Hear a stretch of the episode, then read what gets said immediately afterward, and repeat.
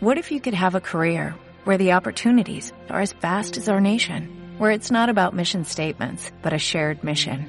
At U.S. Customs and Border Protection, we go beyond to protect more than borders, from ship to shore, air to ground, cities to local communities. CBP agents and officers are keeping people safe. Join U.S. Customs and Border Protection and go beyond for something far greater than yourself. Learn more at cbp.gov/careers. Familia, muy buen día, feliz amanecer. Que el Señor te bendiga. Espero que hayas pasado una linda noche. Yo aquí en el Monte Tabor estoy, en la puerta del oratorio viendo la oscuridad. Sabes, todavía se ven las estrellas, pero te aseguro que en un rato ya despierta Claudio y ya empezamos a escuchar a, a algunos pajaritos. Yo estoy feliz aquí, uniéndome contigo allá donde tú estás, en cualquier rincón, y pidiéndole al Señor que te bendiga, que te llene de gozo y que tome tu corazón, que le haga más amoroso y más misericordioso. Familia, también quería ofrecer mis disculpas. Ayer informé que iba a estar en la misa de seis en Yaruki. Mucha gente fue y yo no pude estar. Cosas fuera de nuestro alcance. Muy bien, familia, vamos a eh, meditar la palabra del Señor para ver qué es lo que nos dice en esta mañana, un derrotero para el día. Es del Evangelio de San Lucas, capítulo 17, versos del 1 al 6. En aquel tiempo Jesús dijo a sus discípulos, no es posible evitar que existan ocasiones de pecado, pero hay de aquel que los provoca. Más le valdría ser arrojado al mar con una piedra de molino sujeta al cuello que ser ocasión de pecado para la gente sencilla. Tengan pues cuidado. Si tu hermano te ofende, trata de corregirlo, y si se arrepiente, perdónalo. Y si te ofende siete veces al día y siete veces viene a ti para pedirte que perdón, para decirle que se arrepiente, perdónalo. Los apóstoles le dijeron entonces al Señor, aumentanos la fe. El Señor les contestó, si tuvieran fe, aunque fuera tan pequeña como una semilla de mostaza, podrían decirle a ese árbol frondoso, arráncate de raíz y plántate en el mar, y les obedecería. Palabra del Señor. Pues mira familia, que aquí en el Evangelio de hoy encontramos mínimo tres temas que nos propone el Señor. Y da la impresión que no tiene ningún sentido un tema con otro, porque está hablando de ocasiones de pecado y de escándalo, que ahí podían ya ser dos si tú quieres.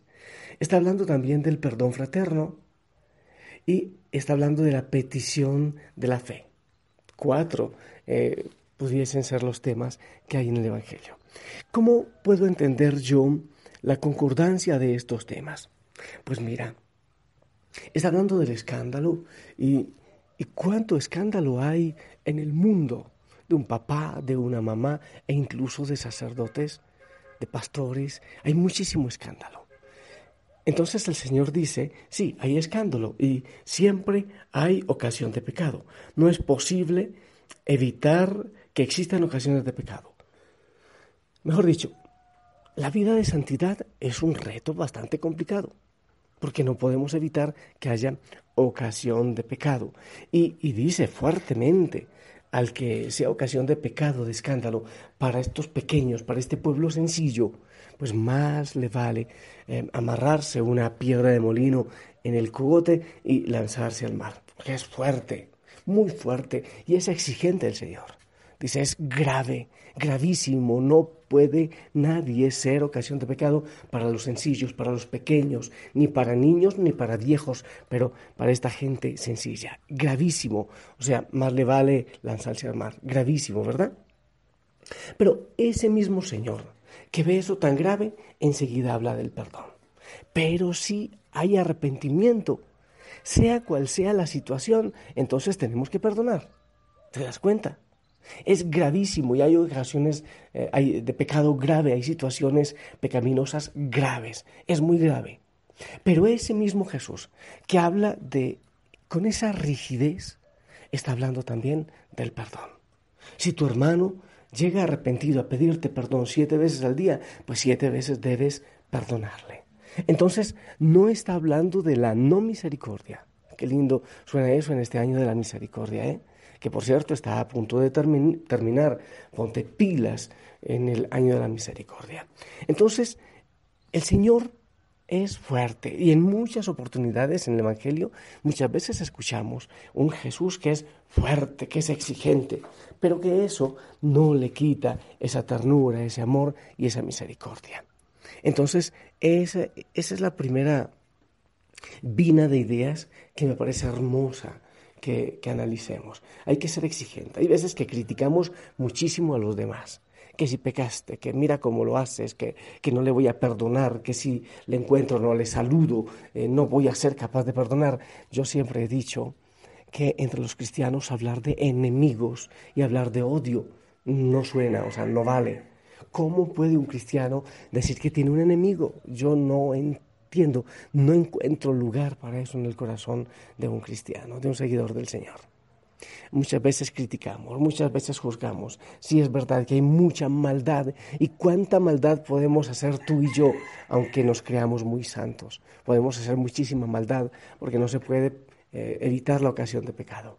Pero aunque sepamos que hay maldad, aunque sepamos que hay gente que hace el mal, el Señor siempre nos invita a la misericordia, siempre nos invita a la misericordia y al perdón.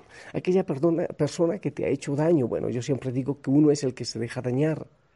Si tú te dejaste dañar de una persona, si has guardado mucho resentimiento, sí, muy mal, te escandalizó, te hizo daño, pero ya no guardes eso, ya no sigas con eso, ya debes ser capaz de perdonar para el bien tuyo. Tú no perdonas ni siquiera para hacerle bien a la otra persona, sino para no seguirte dañando a ti. Pero el otro tema, los apóstoles entonces le dicen al Señor, aumentanos la fe. Me da la impresión que los apóstoles ya se estaban quedando rezagados, que ya no estaban siendo capaces de entender lo que el Señor estaba diciendo estoy comprendiendo que ellos ya como que decían, pero estas cosas que dice él no las entiendo. Jesús, no entendemos cómo es que es tan grave el pecado, pero cómo es que hay que perdonar. Mejor dicho, ¿cómo hacemos para perdonar? En un tiempo en que la venganza, ojo por ojo y diente por diente, era tan natural. O sea, si hay mal, hay que tomar venganza y hay que odiar. Es lo más natural. En el tiempo de Jesús era lo más natural. Ojo por ojo y diente por diente. ¿Cómo ahora viene Jesús a decirnos que es muy grave el escándalo, pero que hay que perdonar siete veces al día, o setenta veces siete, o eh, en fin, todo lo que habla el Señor del perdón. ¿Cómo lo hacemos, Señor? Entonces parece que ellos ya estaban diciendo, aquí nos vamos a reprobar, porque no comprendemos tu lenguaje, no entendemos. Y es eso lo que nos ocurre muchas veces. Y yo estoy seguro que poco a poco en el Cristificarme 24-7 hay personas que también empiezan a quedarse rezagadas. Ya algunos me han dicho, Padre, es que es duro, Padre, ¿verdad que un lenguaje, fuerte? Es que hay que escarbar muchas cosas. Pero sí, y ahí es donde viene lo de los apóstoles, Señor, pero aumentanos la fe, aumentanos la fe. Nosotros solos no podemos, no podemos cambiar nuestra manera de pensar. Solos no podemos cambiar todo lo que nos han enseñado la tradición, lo que hemos visto, de odiar, de detestar. No podemos cambiar eso de, cambiar, de, de, nuestras estrategias superficiales. Es muy difícil cambiar lo que la sociedad nos empuja todo el tiempo y ahora creerte a ti que debemos sencillamente transformar, sí. Anchas Castilla, viva la Pepa, entonces ahora soy una criatura nueva y ya no voy a desear estas cosas que no son de Dios, entonces ya todo está salvado. No es tan fácil. Entonces es ahí donde el discípulo le dice, Señor, aumentame la fe. Yo solo no puedo. Cuando necesites perdonar, es que no quieras hacerlo tú solo. Tienes que mirar a la cruz. Tienes que mirar a la cruz y decirle, Señor, dame la fuerza. Yo solo no soy capaz. Necesito de ti. Cuando haya tanto escándalo y tanto daño y necesitas perdonar, no puedes hacerlo tú solo. Es ahí donde los discípulos dicen, ayúdanos, aumentanos la fe. Cuando veas que se te hace tan difícil cambiar las estrategias superficiales, aquello que te han enseñado es que la plata da felicidad, es que la belleza, 90, 60 revienta, cuerpito de guitarra, es que andar en sendo carrazo, esa es la felicidad y la plenitud. Es que eh, ser reconocido y tener un apellido y sangre azul o violeta o morada, eso te va a ayudar. Ah, ahí es donde cuando hay que cambiar todas esas cosas, todas esas ideas tergiversadas de felicidad, ahí es donde necesitamos de la ayuda del Señor.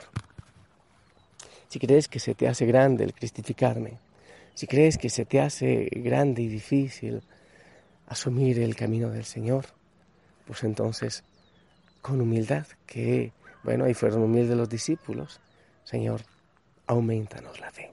¿Te parece bonito? Señor, no lo logramos nosotros. Aumentanos la fe. Y yo te invito a eso. Estamos prácticamente iniciando la segunda semana de Cristificarme 24/7. Algunos me decían que creían que era solo una semana, por eso 24/7, no. 24/7 es porque es hacer toda la vida un espacio de Dios, de cristificación. Todo el tiempo. 24 horas al día siete días a la semana y siempre. Estamos recién empezando. Así que dile al Señor, aumentame la fuerza y aumentame la fe, humildemente. Ruégale a Él. Cuando sientas que se hace difícil, pues sigue el camino, aprieta el paso. Con Jesús somos mayoría aplastante. Ánimo, yo he vencido el mundo, dice el Señor. Aumentanos la fe, aumentanos la fuerza. Yo te pido, Señor, por mí, que también se me hace difícil, por cada hijo, por cada hija, porque necesitamos seguir. Cuando no podamos comprender, cuando se nos haga grande esto, esta situación, cambiar, cristificarnos, cuando ser buenos en este mundo donde también hay tanta maldad, sea tan complicado, Señor, ahí es donde te decimos, aumentanos la fe. Cuando perdonar sea difícil, Señor, ahí es cuando te decimos, aumentanos la fe. Cuando amar sea difícil, Señor, aumentanos la fe. Cuando ser felices y entregarnos a ti sea difícil, Señor, aumentanos la fe. Porque tú eres bueno, porque para siempre tu misericordia es cada mañana al despertar Sé que en ti puedo confiar, me sostienes con tu gran fidelidad. Porque tú eres bueno, Señor, porque tu justicia, justicia eterna es. En ella me deleitaré, en tu verdad caminaré por tus sendas de justicia, guíame. Cada mañana al despertar, sé que en ti puedo confiar. Me sostienes con tu gran fidelidad. Cada mañana al despertar, yo sé que en ti puedo confiar me sostienes con tu gran fidelidad. linda familia, que el Señor te bendiga, que Él te llene de gozo, de paz y de fuerza. Vamos adelante. Pidámosle al Señor que nos aumente la fe y la fuerza. Cuando aquellas situaciones ya empiecen a hacerse difícil, pues tómale la mano al Señor, ¿sí? Yo te bendigo que tengas un día hermoso, que disfrutes del amor del Señor, gózate en Él abrázate a Él, regocíjate en Él y Él te dará la paz. Yo te bendigo en el nombre del Padre, del Hijo y del Espíritu Santo. Amén. Y te pido por favor, me regales también tu bendición. La necesito tremendamente y para toda la familia sana.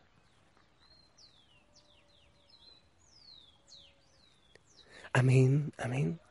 Gracias por eso.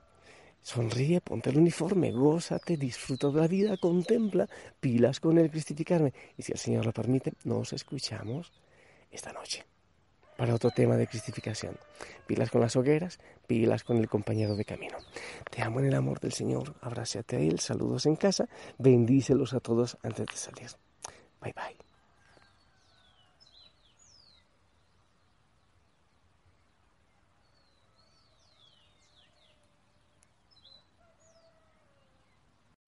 O'Reilly Auto Parts puede ayudarte a encontrar un taller mecánico cerca de ti. Para más información, llama a tu tienda O'Reilly Auto Parts o visita oreillyauto.com.